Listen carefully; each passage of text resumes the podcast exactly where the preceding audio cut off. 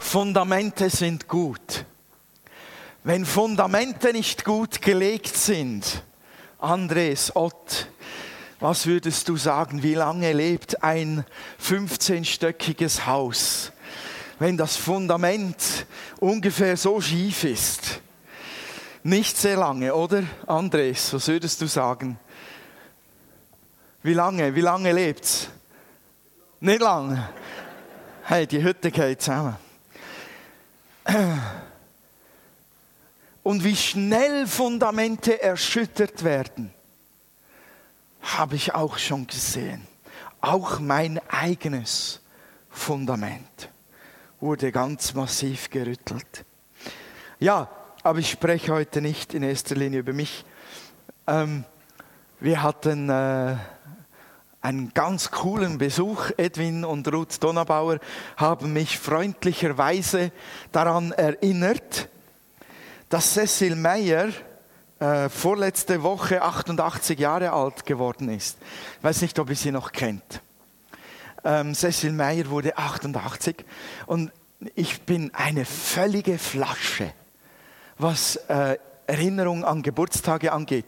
Da, da bin ich sogar, ich weiß nicht, ich setze mich immer über mein iPhone hinweg, das mir eigentlich hin und wieder Geburtstage anzeigt, aber dann vergesse ich es. Drei Sekunden später habe ich es wieder vergessen. Und Edwin und, und Ruth haben mich daran erinnert, Cecil hat Geburtstag und sie gehen dorthin und ich durfte mich anschließen. Und wir gingen zu Cecil Edwin holte noch jemand anderen dazu, äh, die, äh, äh, eine Frau, die auch Christ ist, und wir konnten miteinander so Pralinen essen. Ja, das ist doch schön. Wir saßen so da, ein großes Pack Lind Noir Pralinen, das ist phänomenal. Also die dunklen Pralinen von Lind, Hammer. Dann machen sie nicht ganz so fett wie die helleren toll. Wir haben die Zeit äh, wirklich genossen. Dann haben wir eine Jam-Session gemacht. Wisst ihr, was eine Jam-Session ist?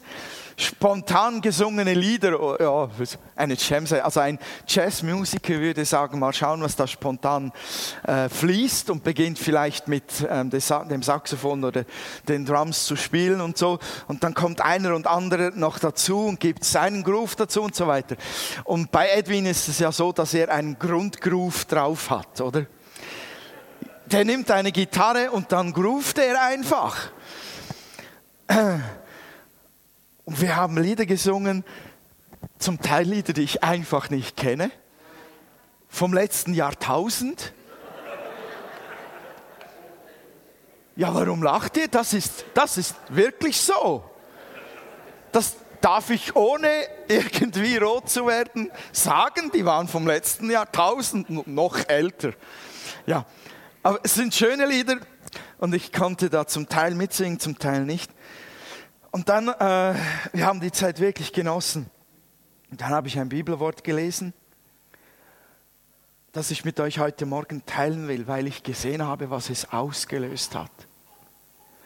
Das Bibelwort gelesen, ganz kurz ein, zwei Gedanken dazu weitergegeben. Und die Frau, die eingeladen war, neben Cecil, die hatte Tränen in den Augen und sie sagte so ungefähr etwas wie, das ist ein Wunder, dass ihr heute hierher gekommen seid. Das ist ein Wunder. Weil sie so im Laufe der Zeit, sie hatte eine Bekehrung erlebt und eine Neugeburt und sie war auch hier in der Gemeinde eine Zeit lang, gell? Ja.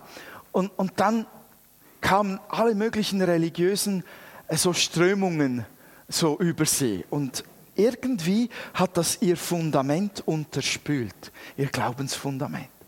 Und in dem Moment, wo wir so zusammen waren, gesungen haben, gebetet haben, das Wort weitergegeben haben, wurde dieses Fundament gestärkt und sie hat gesagt, es, es tut mir so leid, ich tue Buße darüber, dass ich diese Dinge auf mich habe einwirken lassen. Aber sie hatte solche eine Freude, dass wir da waren und sie sprach noch, währenddem wir sie zurückbrachten, ganz langsam, zurückbrachten Richtung ihr Zimmer, sprach sie davon, das war ein Wunder, das war ein Wunder. das war ein Segen für sie. Das hat mich bewegt, was dieses simple, fundamentale Wort von Jesus ausgelöst hat. Und deshalb habe ich mir vorgenommen, ähm, heute Morgen dazu zu predigen, so in der Reihe brennen, um die Welt anzuzünden, sicher gesichert sein, habe ich mir gesagt, wäre vielleicht noch ein guter Titel. Sicher gesichert sein, das merkt ihr nachher, warum ich so eine komische Verdoppelung mache. Aber ich möchte mit euch lesen, was ich der, der lieben Cecil äh, gelesen habe, Johannes 10. Wenn ihr Bibel dabei hat, schlagt doch mit auf. Möge Salbung und Ströme des Segens rausfließen aus diesem Wort, wenn du es mitliest, wenn du es hörst. Äh, ich lese aus der Elbefelder, weil da das Besondere an diesem Wort so schön herauskommt. Johannes 10, habt ihr es gefunden, ist eines der vier Evangelien, das letzte, nicht weit weg vom Anfang des Neuen Testaments. Äh, ich lese 27 bis 30. Habe ich, ich glaube, ich habe es da. Ja. Ah, da fällt. Da, ah, das ist ein Fehler. Ich habe einen Fehler gemacht. Dort steht 27 bis 29, ich lese aber bis und mit 30. Meine Schafe hören meine Stimme und ich kenne sie und sie folgen mir.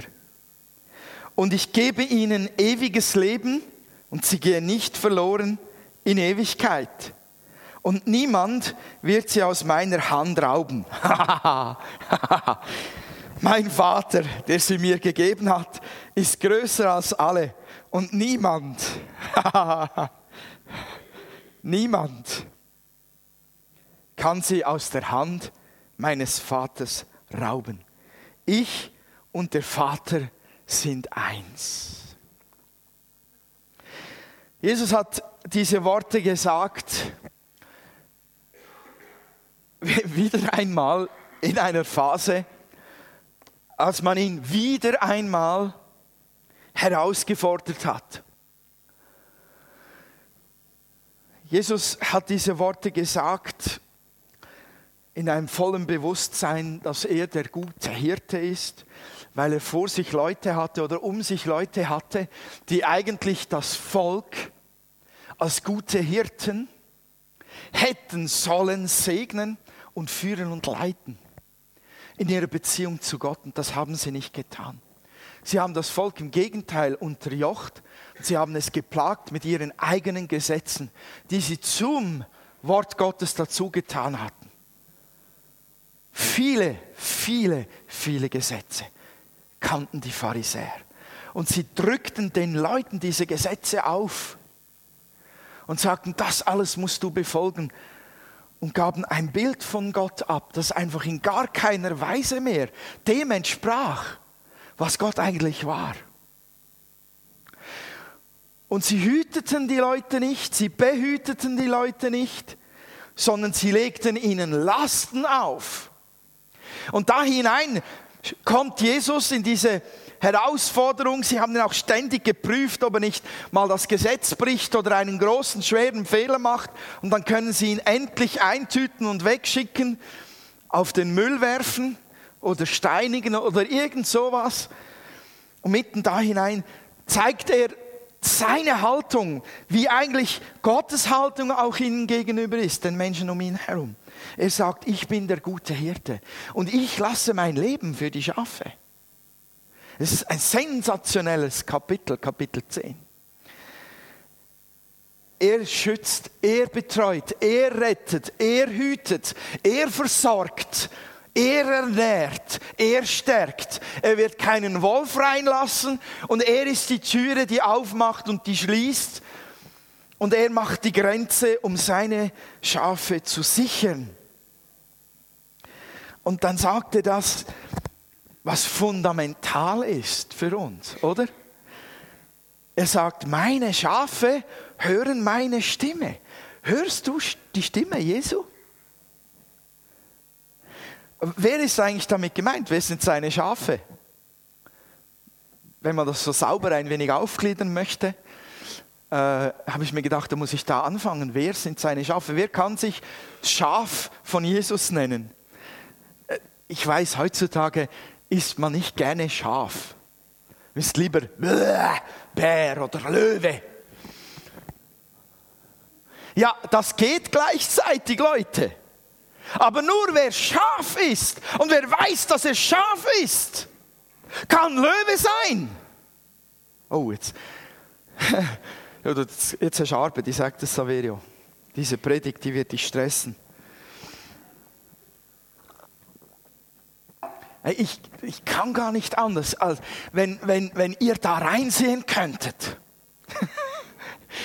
da käme Feuer raus, wie eine Walze.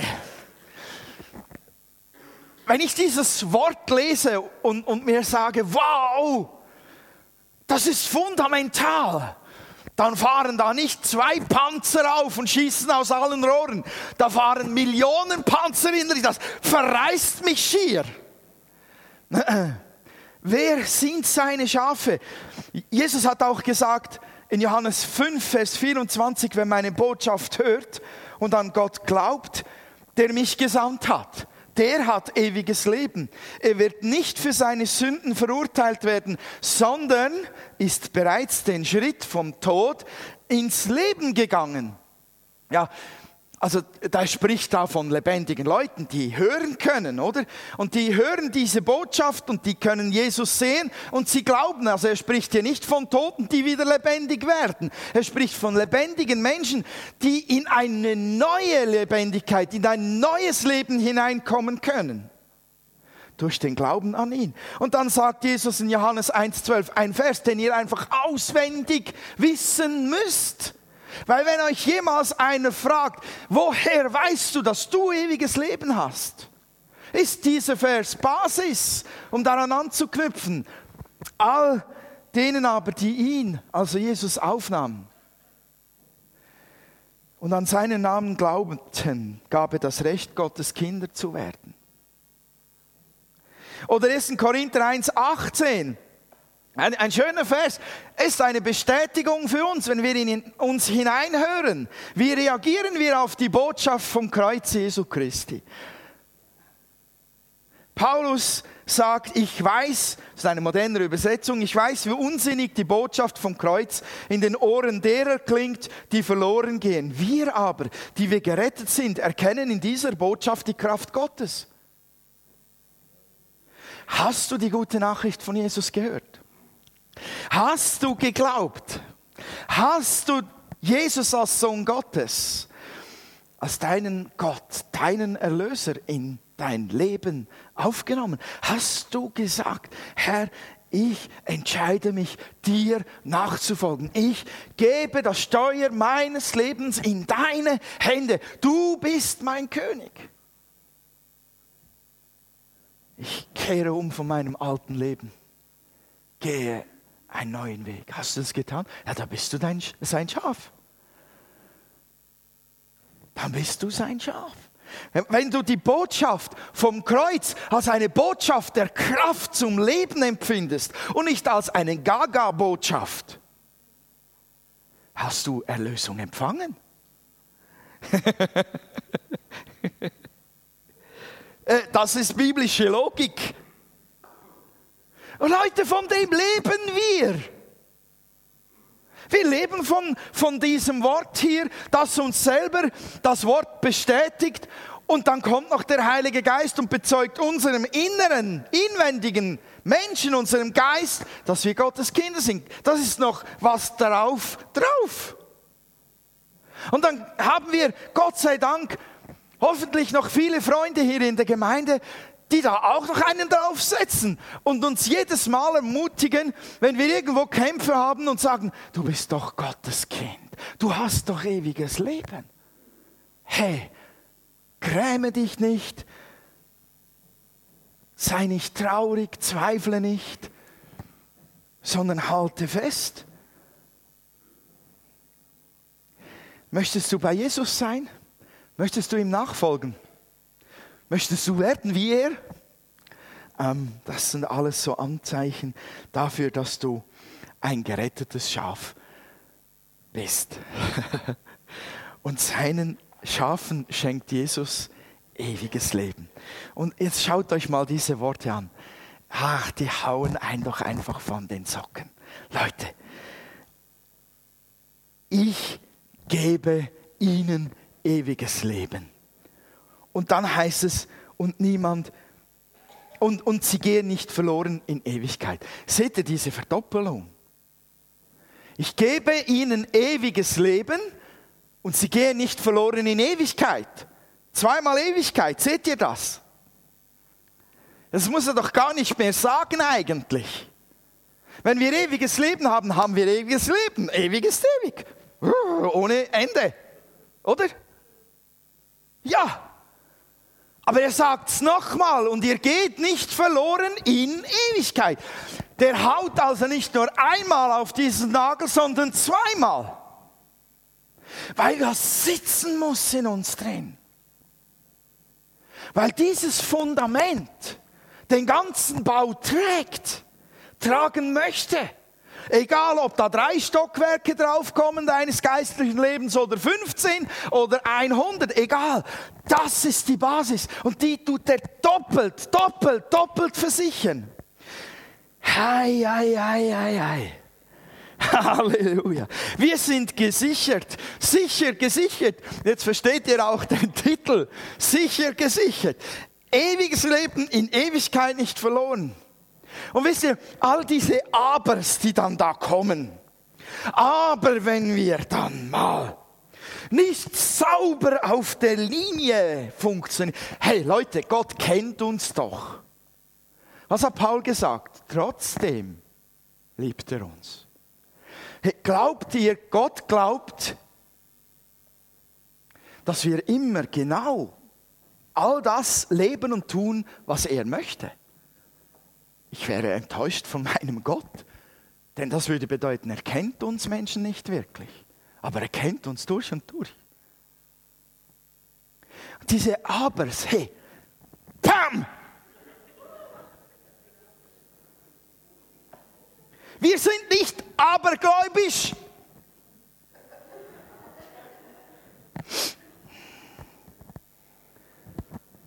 Und dann geht diese Doppelei weiter. Der haut wieder auf diesen Nagel.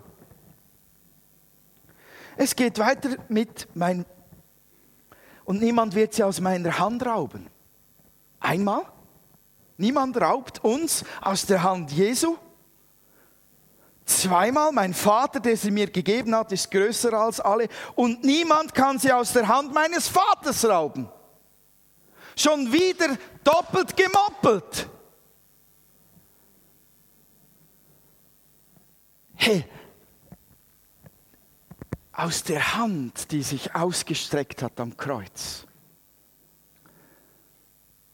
die durchbohrt wurde, wo das Blut rausfloss, damit wir ewiges Leben haben, in Ewigkeit.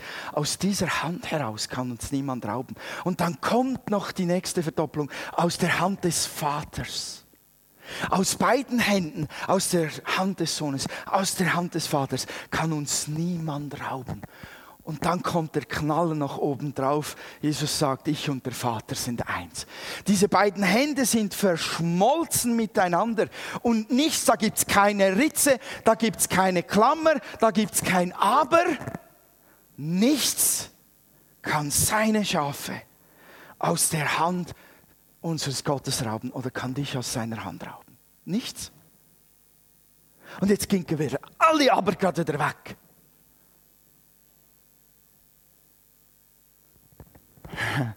Wir sind so gut trainiert, das Haar in der Suppe zu suchen. Wir sind so gut trainiert. Wir haben, wir, ich, ich staune, welche Bibelverse uns am nächsten sind und welche wir ganz schnell hineintrainiert haben. Nämlich die, die das Aber in sich haben. Aber du musst immer brav sein. Aber du musst immer, immer, immer, immer nur gut sein. Und du darfst dir niemals was zu Schulden kommen lassen. Sonst plopp, bist du wieder weg vom Fenster.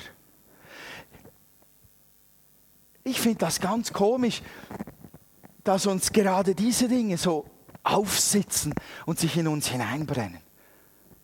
Vielleicht weil wir humanistisch erzogen wurden, äh, in, in jeder Art und Weise. Also humanistisch heißt mal auch irgendwo menschenfreundlich, aber auch irgendwo sehr kritisch. Ich finde es Hammer. Ich finde es Hammer. Ewig gerettet in Ewigkeit. Ewiges Leben in Ewigkeit. In der Hand des Sohnes. Nicht daraus herausreißbar. Und wenn die ganze Hölle und wenn die ganze Welt dastehen würde und alle würden mit dem Finger auf den René zeigen und sagen, er hat aber gesündigt. Er verdient den Tod. Da gibt es nichts, was mich rausholen könnte. Nichts. Nichts. wow. Das setzt frei. Das ist so wichtig für unsere Sicherheit. Also ich habe da den zweiten Punkt schon gemacht. Was ist dir sicher gesichert? Ewiges Leben. Ja, was das mit dir machen kann.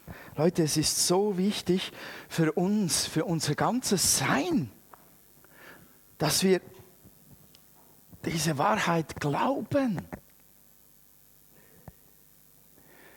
Ich habe mal über mich selber nachgedacht und die letzten 25 Jahre meines Glaubenslebens passieren lassen und habe, habe mich selbst in diesem Wort gespiegelt und ich habe festgestellt, die größten Behinderungen, die größten Bindungen in meiner Seele oder die tiefsten Ängste, die ich in diesen Jahren erlebt habe, die haben mit dem Nichtvertrauen in diese Wahrheit zu tun gehabt.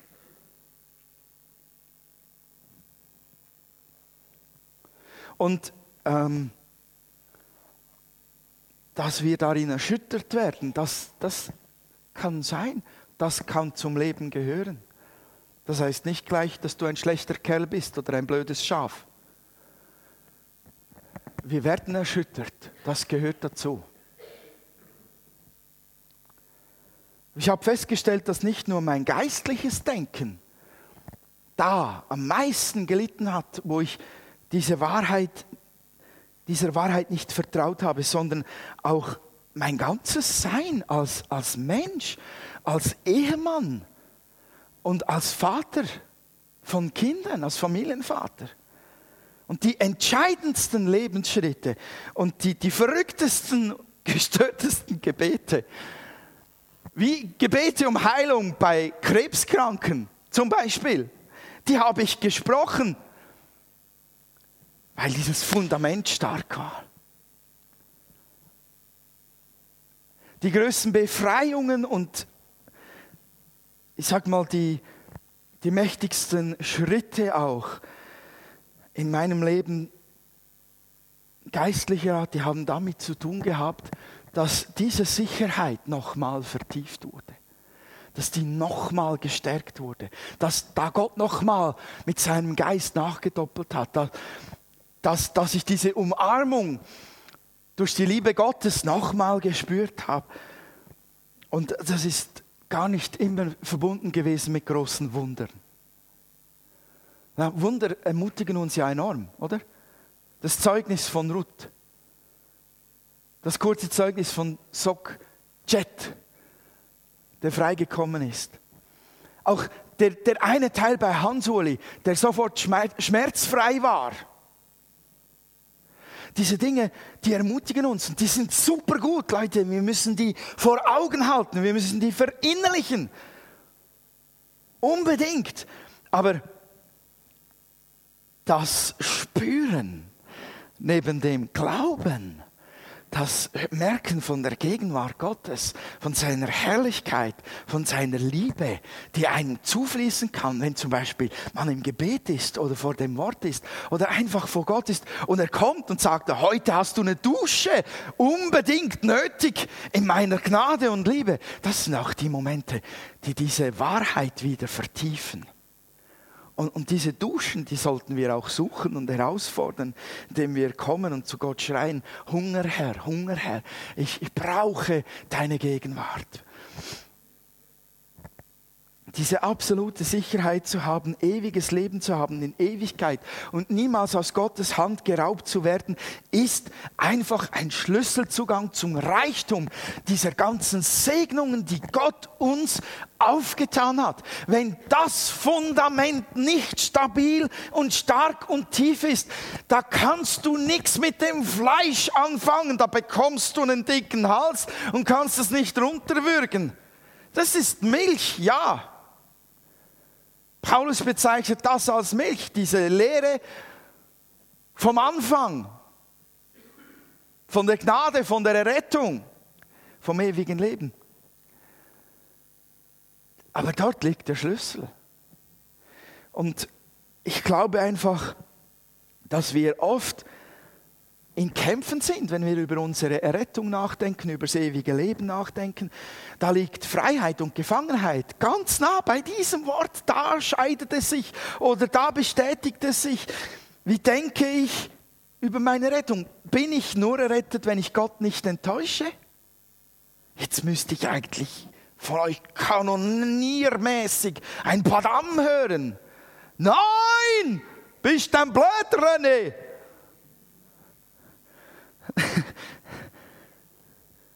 Bin ich nur sicher, wenn ich alles richtig mache? Oder Leute, etwas, was ich auch oft gedacht habe, ist, ich bin doch gar nicht würdig. Ich bin es doch gar nicht wert, dass man mir ewiges Leben gibt. Kennt das jemand? Und wir haben diese Unwürdigkeitsgefühle die haben wir auch in vielen Liedern verankert. Und es gibt einen Unterschied zwischen unwürdig menschlich denkend und unwürdig geistlich denkend. Denn ein geistlich denkender Mensch, der in diesem Fundament stark ist, ich habe ewiges Leben, ich bin ein Schaf Jesu Christi, der denkt nicht, ich unwürdiger Schlafzahn, sondern der steht vor Gott und sagt, ja, ich bin als Sünder durch und durch verdorben und war es nicht würdig, gerettet zu werden. Aber jetzt bin ich würdig gemacht und jetzt kann ich vor Gott stehen mit einer fetten, breiten, oh, geschwellten Brust und kann sagen, du hast mich würdig gemacht und ich nehme keine Ehre für mich, ich ehre dich, aber du hast mich würdig gemacht. Und ich bin demütig von ganzem Herzen, weil ich weiß, alles kommt von dir. Aber ich bin nicht zerknirscht, sondern ich bin erhoben in die geistliche Himmelswelt, zur Rechten Gottes. Ich stehe schon jetzt an der Seite meines Königs im Geiste. Das ist ein Riesenunterschied zu diesem menschlich unwürdig fühlen oder denken. Der menschlich Denkende muss sich abstrampeln, dass er wenigstens irgendwo in die Nähe des geistlich Denkenden kommt. Und trotzdem reicht es nie. Fällt immer in den Spalt runter. Oder mein Gebet wird nur erhört, wenn ich nicht sündige. Ganz ehrlich, wenn wir beten, schleichen sich manchmal solche Dinge ein. Es ist so verrückt. Man muss sich zuerst vorbereiten aufs Gebet, bevor man ins Gebet gehen kann, oder? Das heißt, zuerst musst du dich reinigen und hey, das ist alttestamentlich. Da ging man zuerst durch einen Prozess hindurch, bis man dann ins Allerheiligste konnte. Leute, wir können pfeifen gerade ins Allerheiligste hineinrennen, weil wir gewaschen sind. Oh, durch und durch abgewaschen. Die ganze Soße des Alten ist weg. Hm. Ja, Halleluja. Einer hat Amen gesagt. Wisst ihr, warum es so gut ist, Amen zu sagen an dieser Stelle? Nicht, weil ich es liebe, es ist gut für dich. Komme ich nachher noch dazu.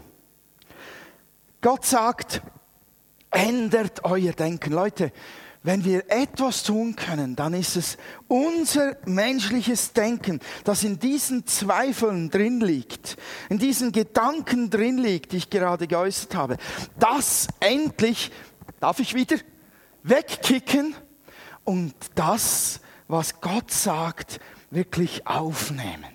Denn das ist die Wahrheit. Lügt Gott? Hat Jesus je gesündigt? Nein, also hat er auch nie gelogen. Amen. Also ist dieses Wort Wahrheit. Und das soll unser Denken prägen. Wir sollen so denken, weil es Gott Freude macht. Wir sollen so denken, weil es uns Freude macht. Und wir sollen so über den Nächsten denken, weil es ihm Freude macht. Das wäre jetzt so schön, wenn ihr einander schnell knuddeln würdet und einander sagt, ich weiß, ich bin ekelhaft darin. Ihr müsst das auch nicht tun, aber es wäre so schön, wenn man einander einmal täglich knuddeln würde und sagte, du bist ein, ein in Ewigkeit gerettetes Schaf Gottes. Also wer möchte, kann es gern tun.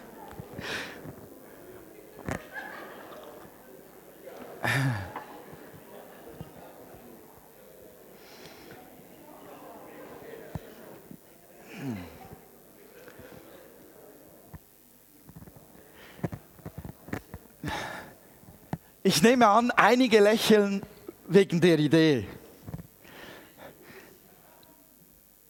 Einige sind schockiert, ich weiß es nicht. Aber wisst ihr, können wir noch was tun? Können wir noch was tun? Schließt mal eure Augen, die, die, die wollen. Ich möchte hier niemanden manipulieren. Schließt mal die Augen und dann sagt euch das wirklich selber. Ich bin in Ewigkeit mit ewigem Leben gesegnet. Sagt euch das mal. Macht euch das mal bewusst. Ich glaube das. Und merkt ihr, was geschieht? Ich rede hier nicht von irgendwelchem esoterischen Firlefanz. Das ist die Wahrheit, die da steht. Wir denken uns nicht etwas selber aus. Wir holen uns nicht irgendeine gute Idee aus irgendeiner guten Ecke von unserem Leben, sondern das ist die Wahrheit, die Gott gesagt und getan und gelebt hat. Und wenn man so etwas so auf der Zunge zergehen lässt, wenn man das so ins Herz hinein sacken lässt, dann macht das enorm frei. Mich macht das enorm frei, es macht mich glücklich, es stellt mich auf. Und wisst ihr was? Ich beginne zu lächeln. Und das entzündet mich. Deshalb sage ich, da ist ein Feuer drin. Und ich möchte es teilen. Und es ist auch das Einzige, glaube ich, was was in dir drin ist, wenn du das glaubst, es ist das Einzige, was wirklich auch andere Menschen an dir überzeugen kann, dass dieser Gott existiert, von dem du sprichst, wenn du mal über ihn sprichst, mit ihnen. Wisst ihr, es gibt nichts Abstruseres als ein Christ, der vom ewigen Leben erzählt und er selbst nicht glaubt, dass er es hat. Das gibt nichts Komischeres. Und diese Welt hat solche Christen dermaßen satt. Und die haben all das christliche Brimborium so satt. Und sie haben nur diese Vorstellung von den Christen. Die glauben nicht, was sie eigentlich selber predigen. Und sie tun nicht, was sie selber predigen.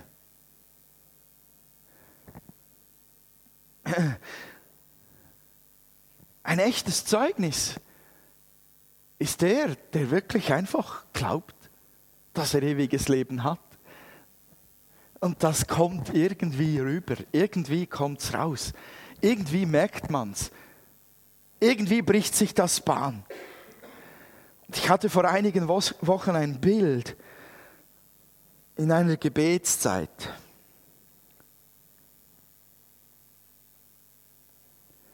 Das hat mich richtig erschüttert, weil, weil Gott sagte, das ist ein Bild für Menschen, vielleicht auch unter uns in der Gemeinde.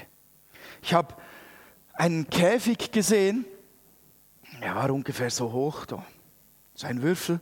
Darin ist ein Mensch gewesen, praktisch nackt.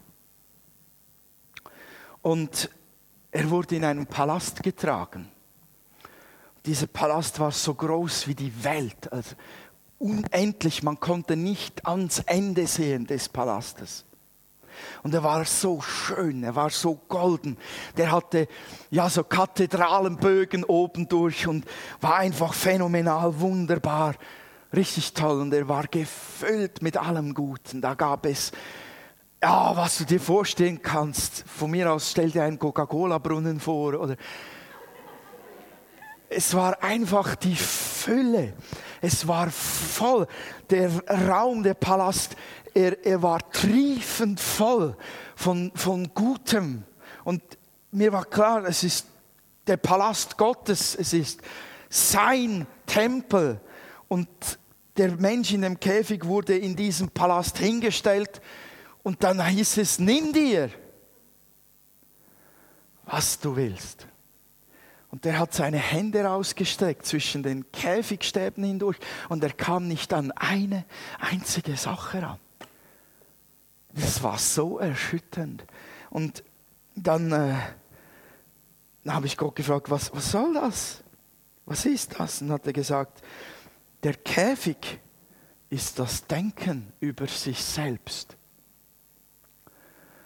Das ist ein Bild dafür, dass Christen sich selbst in ihrem Denken von all den Schätzen Gottes ausschließen, sich in einem Käfig befinden, nackt. Dabei hat der Herr ihnen ein Kleid gegeben, ein weißes Hochzeitskleid. Er hat sie gekleidet mit den allerschönsten Dingen, die es gibt. Er hat sie mit einer Krone auch ausgerüstet. Er hat sie bewaffnet. Er, er gibt ihnen Fülle über Fülle. Aber im Denken sitzt man im größten Schatz, den es überhaupt gibt, gefangen und kommt nicht an eine einzige Sache ran, um sie zu nehmen. Dabei ist der Schlüssel in der Hosentasche. Der Glaube, dass ich Gott gehöre, dass ich in Ewigkeit ewiges Leben habe. Ich möchte nicht, dass einer von uns in einem solchen Käfig sitzt. Und ich glaube nicht, dass einer von uns in einem solchen Käfig sitzen möchte. Und ich glaube auch nicht, dass Gott einen solchen Eindruck gibt, um zu sagen, du Dubbeli du. Sondern er hat Erbarmen mit uns. Und er möchte diesen Käfig pow, zerschmettern. Aber es ist deine Sache. Du musst den Schlüssel ziehen. Du musst aufschließen. Äh, aufschließen. Der Schlüssel heißt Glaube an das Wort. Vertraue Jesus in seinem Wort. Das ist die Frage, was wir jetzt tun sollen, eigentlich nach all dem. Vertraue Jesus und seinem Wort. Vertraue seinem Opfertod. Weißt du, du musst in keiner Weise auf dich bauen. Nicht eine Sekunde musst du auf dich zählen, weil du gar nichts, aber auch gar nichts, nicht einen für deine Rettung tun kannst. Du kannst dir das ewige Leben nicht einfach holen. Du kannst es nicht stehlen. Du kannst es nicht kaufen. Du kannst es nur geschenkt bekommen. Durch Glauben. Und der Herr steht da wie der Weihnachtsmann und noch viel besser höchstpersönlich. Jeden Tag, jeden Tag und sagt hier, ich hab's, nimm es dir. Das ist ein blöder Vergleich, Jesus und der Weihnachtsmann. Der Weihnachtsmann ist ein absoluter Witz gegen ihn. Selbst die historische Person, die viel, viel Gutes getan hat, dieser Sankt Nikolaus, der dahinter steckt, hinter diesem ganzen Brauch, selbst er kommt in keiner Weise an das heran, was Jesus getan hat und heute noch tut. Du bist gerettet, du bist sicher in Ewigkeit in der Hand Jesu, in der Hand des Vaters, verschmolzen in diesen Händen. Dort bist du sicher gesichert. Wie verankert man sich in einer solchen Wahrheit? Das allererste ist, gib die Lügen auf. Kick geht, bam! Schutz weg! Diese, diese Lügen, die dürfen nur existieren, wenn wir ihnen andauernd noch zuhören. Wenn ich sage, stopp, weg, weg, weg, weg, weg, nein, nein, nein. Ah, ich höre Jesu Stimme. Ich bin sein Schaf. Ich glaube seinem Wort. Ich habe ewiges Leben in Ewigkeit. Uh, da wird die Lüge so klein und bing, sieht man sie noch. Das meine ich ernst. Das, das Lösen von den Lügen auch bewusst sagen. Wisst ihr, manchmal muss man das tun im Gebet, man muss hinstehen und sagen, nein, und ich sage in meiner Kraft und im Glauben an Jesus und im Namen Jesu. Ich löse mich von diesen alten Lügen. Ich löse mich von dieser Furcht. Ich löse mich von diesem Aberglauben. Manchmal muss man das so tun, man muss sich da durchkämpfen. Manchmal braucht es das. Und ich glaube, es ist einer der ersten Schritte, sich mal zu lösen, um für Neues empfänglich zu sein. Und dann kann man einen solchen Vers, oder diese Verse, die wir hier gelesen haben, die kann man wunderbar umwandeln. Du tust, keinen, du tust dem Wort keine Gewalt an, wenn du da deinen Namen hineinschreibst oder wenn du da sagst, ich. Ich höre Jesu Stimme, seine Stimme. Ich kenne sie und ich folge Jesus nach und ich habe ewiges Leben und ich werde in Ewigkeit nicht verloren gehen und niemand wird mich aus Jesu Hand reißen. Gott, der Vater, der mich in Jesu Hand gegeben hat, ist größer als alle und niemand kann mich aus der Hand meines Vaters reißen. Ich und der Vater sind eins. Das hat Jesus gebetet. Jesus hat dafür gebetet, nicht nur, dass sie dieselbe Herrlichkeit haben wie er, sondern dass wir auch eins sind, wie er und der Vater eins sind. Wenn wir solche Worte auf uns münzen und die wirklich festigen wollen, dann müssen wir die regelmäßig, bis sie einfach in Fleisch und Blut sind, bis sie in Geist und Seele verankert sind, die müssen wir packen und wiederholen. Weil alles andere wiederholt sich von selbst. Diese alte Gebetsmühle. Und ich habe das nicht anders getan. Leute, ich habe ähm, an meiner Frau und meinem Spiegel, an der Küche, am Küchen, am Küchenkasten, am Kühlschrank klebten diese Post-its und da standen diese Verse drauf, damit man andauernd das Wort vor Augen hatte, das einem andauernd sagt, wer man ist, wo man steht, was man hat, dass es reingeht, dass es durchdringt. Und, und wisst ihr, es tönt vielleicht komisch, aber ich stehe regelmäßig vor Gott und ich sage, und ich danke jetzt von dir, was du mir gegeben hast. Ziehe da neu heraus. Danke, dass ich ewiges Leben habe. Danke, dass ich stark bin in dir. Danke, dass ich deinen Geist habe. Danke, dass ich deine Vollmacht habe. Leute, es, so geht's. Und dann äh, wäre es noch toll, wenn ihr einander in der Zelle und andauernd sonst bepflastern würdet mit diesen Worten. Okay. Weises, wissendes Nicken sehe ich. Halleluja. Und dann gibt es noch was. Da komme ich jetzt auf das Amen von vorhin. Ja, wir, wir kennen ja, es gibt solche Gemeinden, in denen ist das fast Pflicht, Amen zu sagen. Gerade die amerikanischen Gemeinden sind ein wenig so. Da läuft der Prediger dann herum und wenn kein Amen kommt, sagt er, Amen oder Amen oder Amen oder Amen bis es dann die ganze Gemeinde Intus hat. Ja, ich vermute mal, die meisten hatten eine gute Idee dahinter. Äh, ähm, der Gedanke ist folgender. Amen heißt ja eigentlich, es soll so sein. Ich bestätige damit das, was gesagt wurde. Aber wenn ich beginne, diese Wahrheit zum Beispiel zu singen, wenn ich sie durchbete, wenn ich laut sage, ich habe ewiges Leben in dir, Jesus, in Ewigkeit, dann ist das was ganz anderes, als wenn ich so denke. Ich übertreibe.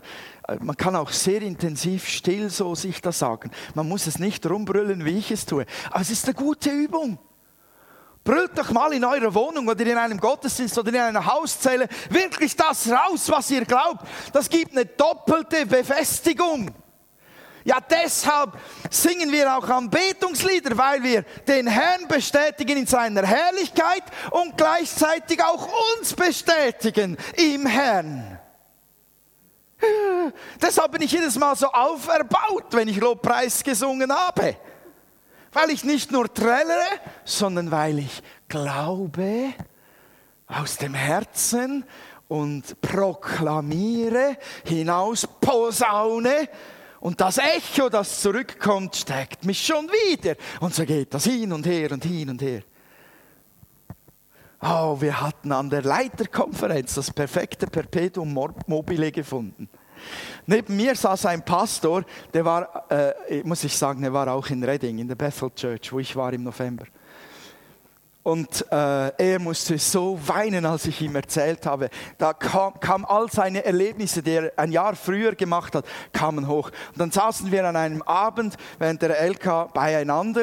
Wir saßen nachher die ganze Zeit beieinander und haben zugehört und dann kam ein tolles Wort, super systematisch gepredigt und dann hat der Prediger sein Zeugs auf die Seite gelegt und hat gesagt, so und jetzt stärken wir uns selber im Herrn und wir haben uns ausgestreckt und dann haben wir zwei einander andauernd gesegnet.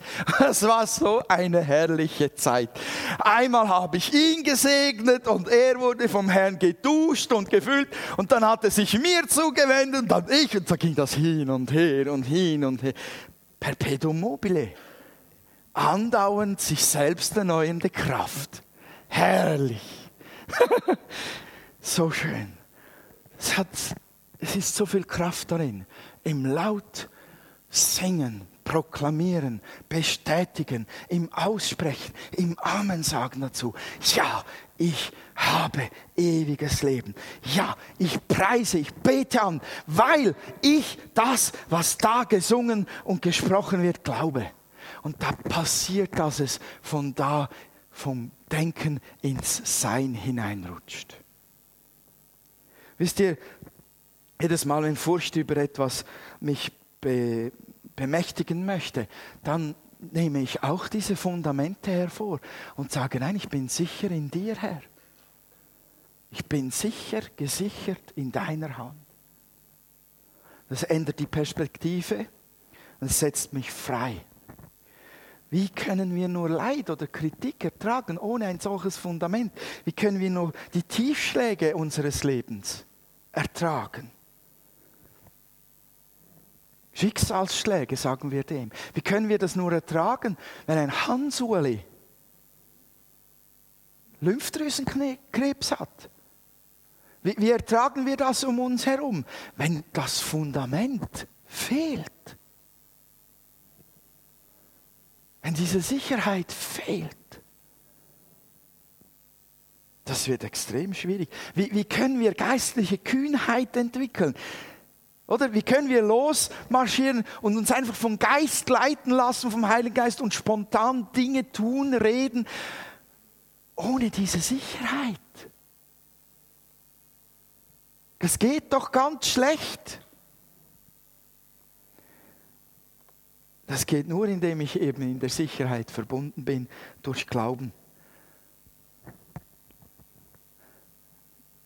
Indem ich Raum in meiner Seele habe. Das ist eines der tollsten Gefühle, die es gibt. Oh, ich habe Raum bei Gott. Und in mir ist Raum, weil ich mich nicht mehr um alles ständig bemühen muss. Das muss noch gut sein, das muss ich noch haben, so sollte es noch sein. Ich plage mich nicht mehr mit diesen Gedanken, wie kann ich nur sicher bei Gott sein? Wie kann ich nur sicher durchs Leben kommen? Ich habe ewiges Leben. Ich bin in Ewigkeit sicher. Ich bin in seiner Hand. Wow, was kann ich für dich tun? Das gibt Raum für andere. Und so viele sind so mit sich beschäftigt, weil dieser Raum nicht da ist. Weil man sich irgendwie noch sichern muss. Ja, ich wünsche euch von ganzem Herzen, dass kein Aberglaube euch die Sicherheit rauben kann, dass ihr ewiges Leben in Ewigkeit habt, wenn ihr zu Jesus gehört, wenn ihr ihn angenommen habt. Und wenn heute Morgen jemand unter uns ist, der Jesus nicht angenommen hat, der sein Schaf nicht ist, der seine Stimme nicht hört, dann hast du eine Einladung. Du bist herzlich willkommen bei Gott heute Morgen eine Begegnung mit ihm zu haben. Du bist herzlich willkommen dein Herz zu öffnen. Du bist herzlich willkommen, auch zu sagen, oh Gott, ich weiß noch nicht genau, was der da vorne verzapft hat. Das ist mir noch ein wenig unheimlich und suspekt. Du bist herzlich willkommen, das Gott zu sagen, zu sagen, wenn es dich gibt, zeig dich mir nochmals. Gott hat Gnade für dich und er möchte heute Morgen dir zeigen, dass er gegenwärtig ist. Er bemüht sich um dich. Dass du heute Morgen hier bist, ist kein Zufall. Nur du sagst, ja, meine Frau hat mich hierher geschleppt. Kann sein, dass Gott deine Frau geleitet hat. Hm. Oder umgekehrt. Okay, lasst uns einen Moment still sein vor Gott.